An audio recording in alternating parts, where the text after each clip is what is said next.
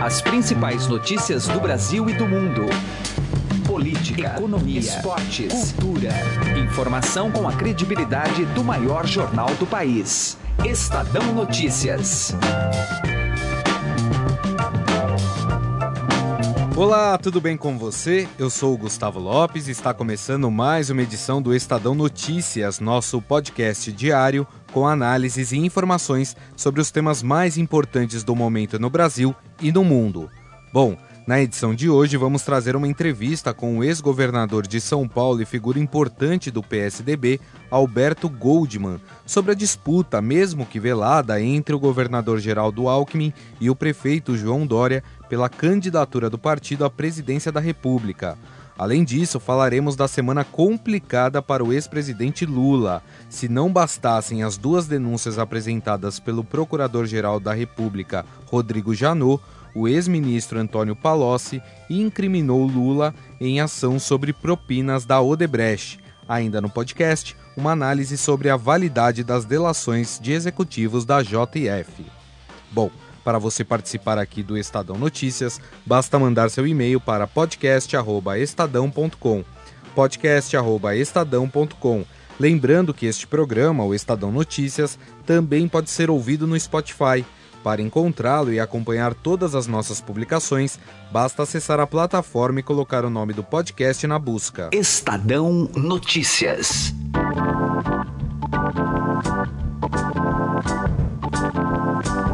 E agora no Estadão nós vamos falar um pouco sobre essa disputa interna que acontece dentro do PSDB. É uma disputa ainda velada entre o governador Geraldo Alckmin e o prefeito João Dória para saber quem será o candidato à presidência pelo partido. Para conversar conosco sobre esse assunto, está na linha o ex-governador de São Paulo, Alberto Goldman, e que é também um dos nomes fortes dentro do PSDB. Tudo bem, governador? Como vai? Tá bom, tudo bem, Gustavo? Sobre esse imbróglio que parece que se acirrou entre Dória e Alckmin, com as declarações do Dória, inclusive de que poderia até deixar o PSDB caso uhum. ele queira disputar, né, a presidência da República. Eu queria saber a sua opinião. É, que é evidente que qualquer qualquer enfrentamento interno, sempre isso isso não, não acrescenta nada para o partido, é evidente, não acrescenta nada para o partido.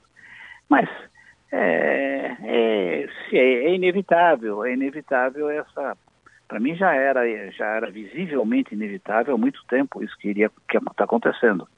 Eu já tinha clareza desde o início do mandato dele, Dória, ele é candidato, é candidato à presidência da República.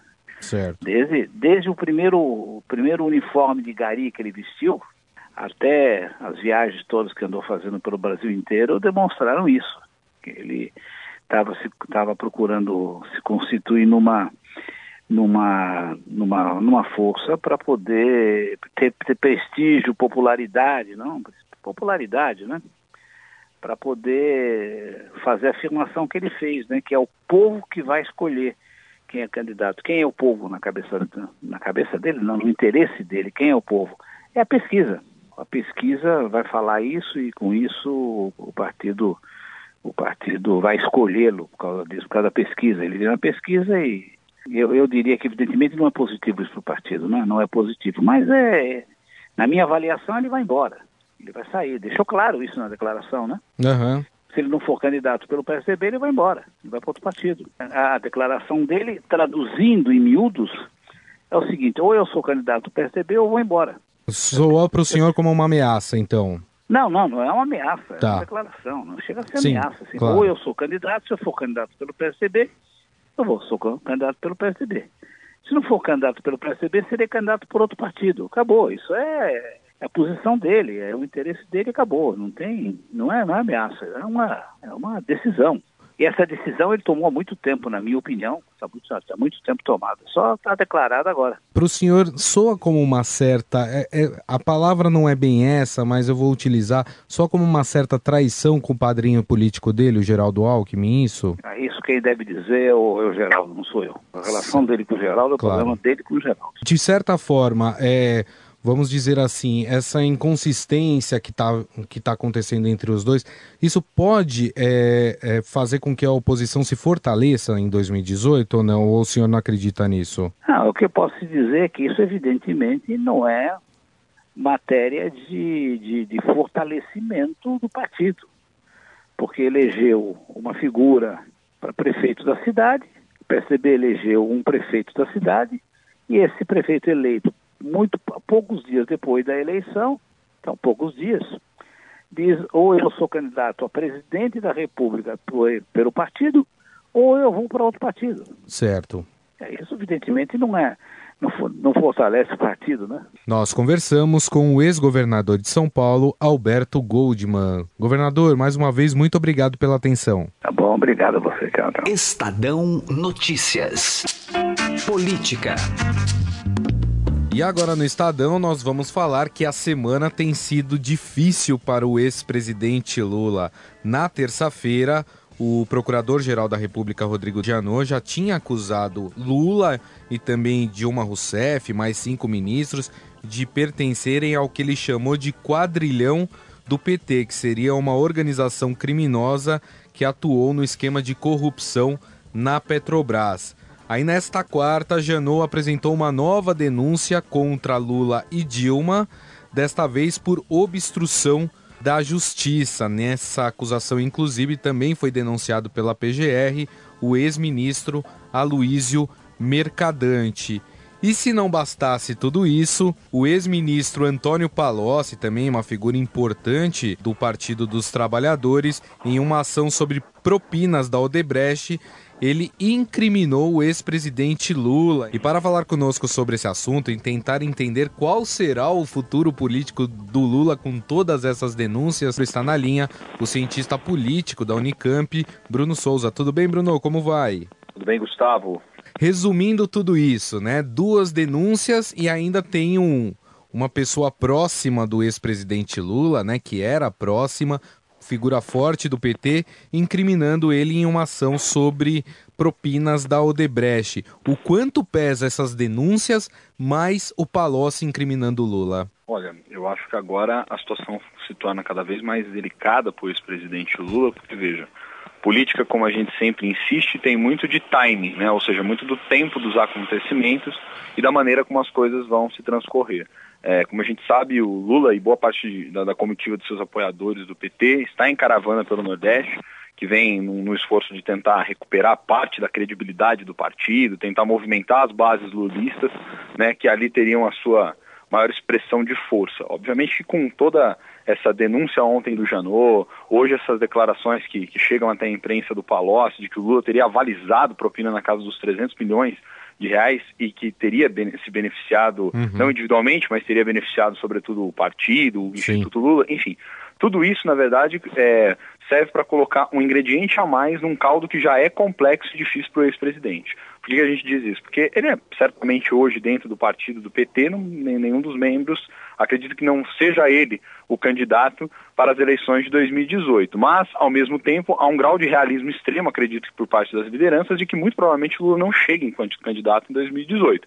Isso só contando que o fato de ele ter sido condenado em primeira instância pelo juiz Sérgio Moro e agora ter apelado e uh, o TRF julgar né, esses recursos, já muito provavelmente vai ser difícil, né? A, corte, pelo que mostrou na, na, na, tem mostrado na atuação jurídica dela, geralmente não corrige, né, as atuações dos juízes, né, dando sentenças em, em sentido contrário àquilo que já foi decretado. Ou seja, eu acredito que do ponto de vista do capital político de Lula, isso, é, todo esse, esse, quadro de denúncia vem no momento que o timing político para ele era um dos piores, era um dos melhores até então possível, Sim. que agora vem novo banho de água, de água fria, né? O que nos coloca diante de mais um desafio. Agora veja, do ponto de vista da justiça, obviamente, a gente espera que a justiça seja séria, que seja séria, acima de tudo, e que julgue todo e qualquer cidadão, porque acho que todo, todo, todos nós já estamos cansados de tanta denúncia de corrupção e efetivamente queremos que a lei seja, seja cumprida, independente da figura, se é um ex-presidente, se é um membro do parlamento, enfim, um cidadão comum que tenha, né, se é um empresário, enfim, independente de quem tenha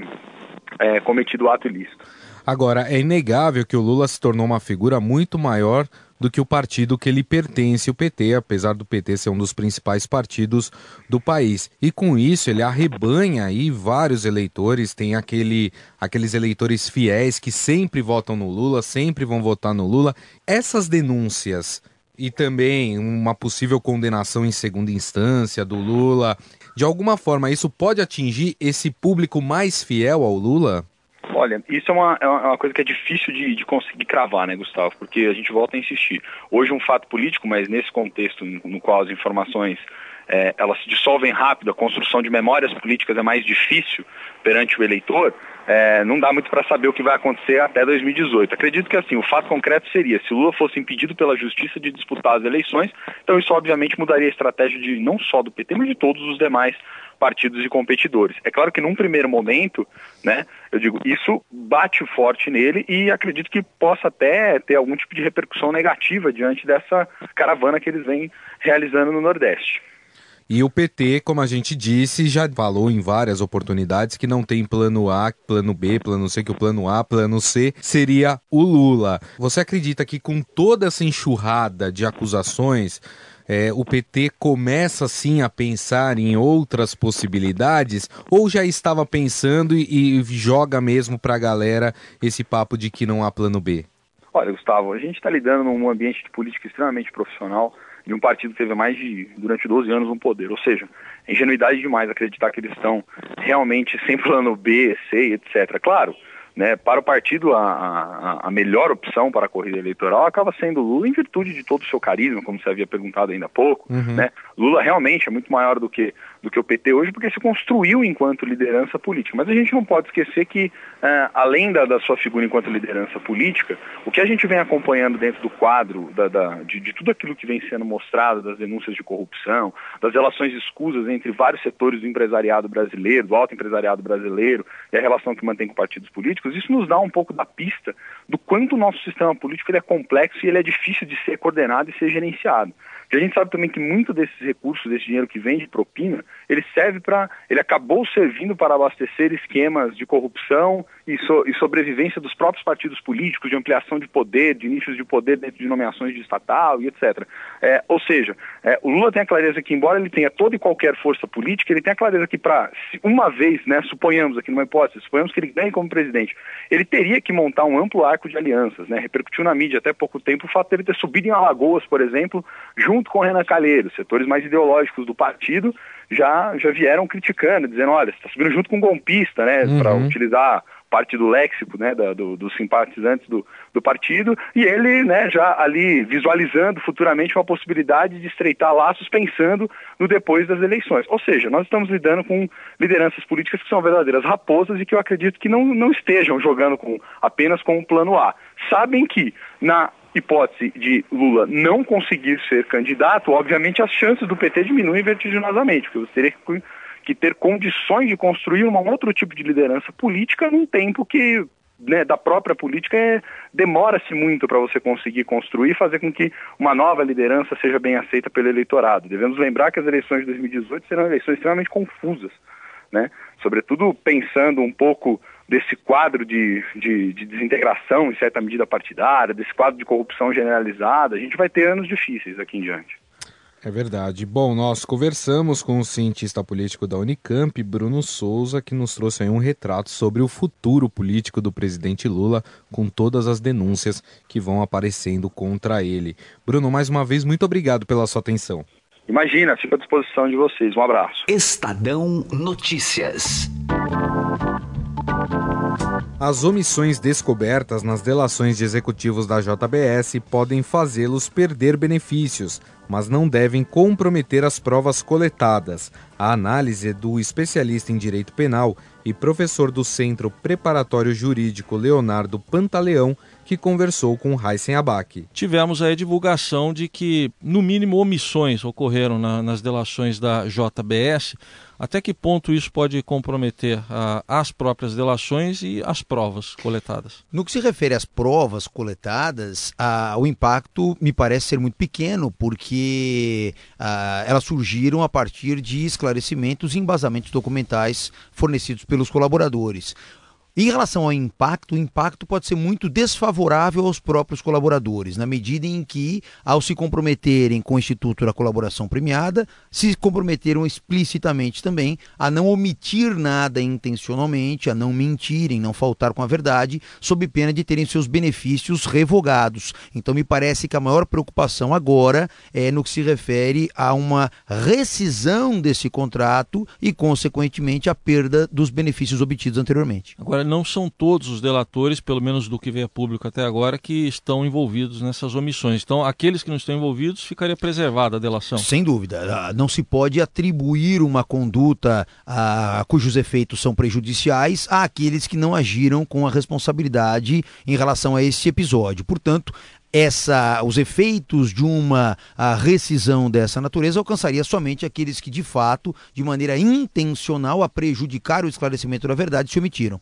Com isso surgem questionamentos né, quanto ao Instituto de Delação Premiada, até por interesses que têm é, outros é, investigados, até fora da JBS. Uh, algum risco aí para a lei da colaboração premiada, na sua visão? Não, entendo que a colaboração premiada ela é algo que chegou para ficar no direito brasileiro. Seria um absurdo imaginar uh, que ela deixasse de existir.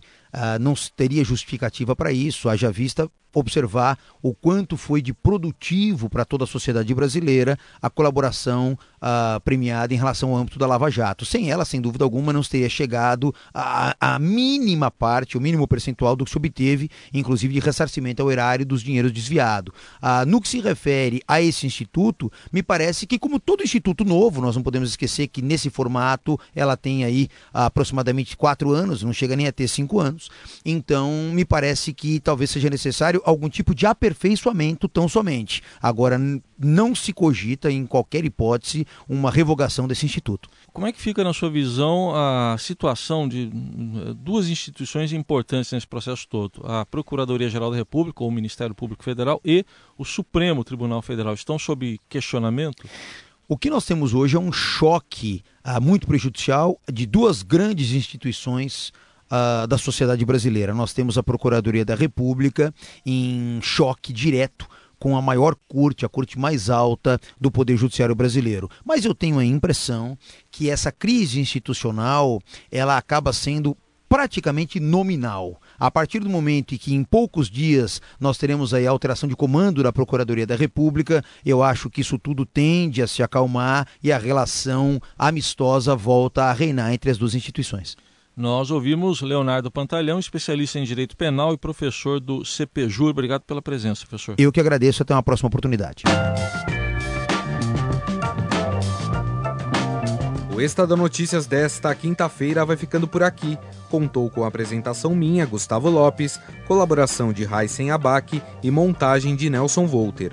O diretor de jornalismo do Grupo Estado é João Fábio Caminoto. De segunda a sexta-feira, uma nova edição deste podcast é publicada. Saiba mais no blog Estadão Podcasts. Agora também estamos disponíveis no Spotify e mande seu comentário e sugestão para o e-mail podcast@estadão.com.